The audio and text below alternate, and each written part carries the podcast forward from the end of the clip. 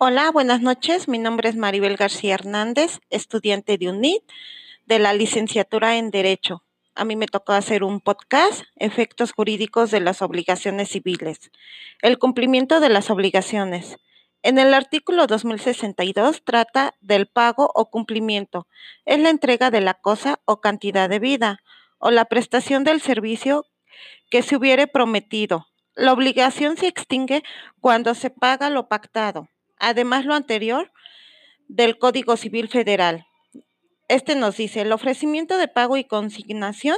La consignación es el depósito judicial de dinero o objetos en manos de una tercera persona encargada de hacerlo llegar al acreedor. Es decir, que no es el deudor quien paga directamente, sino el que recurre a las autoridades judiciales para que sean estas quienes hagan el pago y se cumpla con la obligación. Los artículos del Código Civil Federal dicen, en el artículo 2097, el ofrecimiento seguido de la consignación hace veces de pago.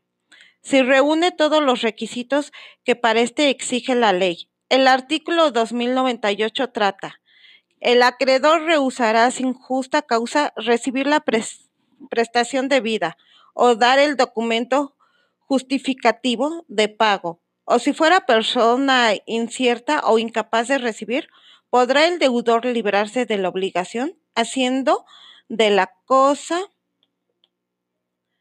El artículo 2102 trata que aprobada la consignación por el juez, la obligación queda extinguida con todos sus efectos. De acuerdo con la ley, quien efectúa el pago por medio de la consignación cuando esta ha sido aprobada por un juez o un tribunal competente, la persona distinta del acreedor. El incumplimiento de las obligaciones del Código Civil Federal establece las siguientes preceptos. El artículo 2104, el que estuviere obligado a prestar un hecho y dejar el prestario o no lo prestare conforme a lo convenido, será responsable de los daños y perjuicios en los términos siguientes. Si la obligación fuere a plazo, comenzará la responsabilidad desde el vencimiento de éste. Si la obligación no dependiere del plazo cierto, se observará lo dispuesto en la parte final del artículo 2080. El que contraviene una obligación de no hacer pagarés y daños, perjuicios, por el solo hecho de Contravención. El artículo 2080 trata de que no se ha fijado el tiempo en que deba hacerse el pago y se trata de obligaciones de dar. No podrá el acreedor exigirlo sino después de los 30 días siguientes a la interpelación que se haga y judicialmente ya en lo extrajudicial ante un notario o ante dos testigos, tratándose de obligaciones de hacer el pago debe efectuarse cuando lo exige el acreedor, siempre que haya transcurrido el tiempo necesario para el cumplimiento de la obligación. El numeral 2104 del Código Civil Federal menciona que ante la posibilidad incumplimiento de las obligaciones se puede generar daños y perjuicios. Si este ocurriere, la misma ley nos dice cuáles serían las consecuencias para el deudor en los siguientes supuestos jurídicos. El artículo 2107 trata de la responsabilidad de que se trate en este título, además de importar la devolución de la cosa o su precio, o la de ambos en su caso. Importará la reparación de los daños y la indemnización de los perjuicios. El artículo 2108 se entiende por daño la pérdida o menoscabo sufrido en el patrimonio por falta del cumplimiento de una obligación. El artículo 2109 se reputa perjuicio la privación de cualquiera ganancia lícita que deberá haberse obtenido en el cumplimiento de la obligación. Si el acreedor se viere afectado por el incumplimiento del deudor, perdiendo parte de su patrimonio o bien en peligro de perder dinero. Como consecuencia, nacerá otra responsabilidad del deudor, consiste en, la, en reparar las pérdidas subsecuentes, además de cumplir su obligación original pactada. La evicción y saneamiento. En nuestro Código Civil Federal, por su lado, menciona acerca de la evicción.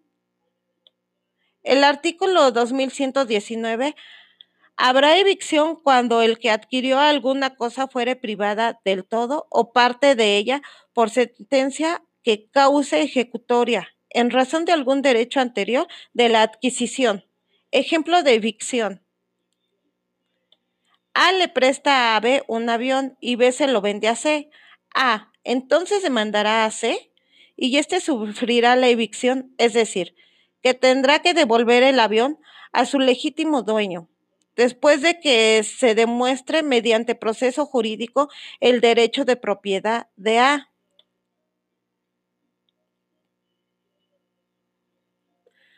Por todo lo anterior se entiende que la evicción es una figura jurídica que protege el derecho de la propiedad de las personas.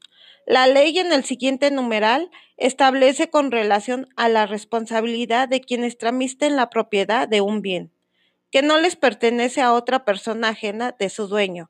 El artículo 2120 trata que todo el que ajena está, que está obligado a responder de la evicción, aunque nada se haya expresado en el contrato. Un ejemplo de saneamiento es, te, te preguntarás, ¿y qué, se, qué sucederá con B? B entonces quedará obligado a devolver a C el precio del avión. De acuerdo con la ley, se puede también exigir a B, además del precio del avión, el pago de daños y perjuicios si los hubiera. En el ejemplo B, queda obligado a indemnizar a C.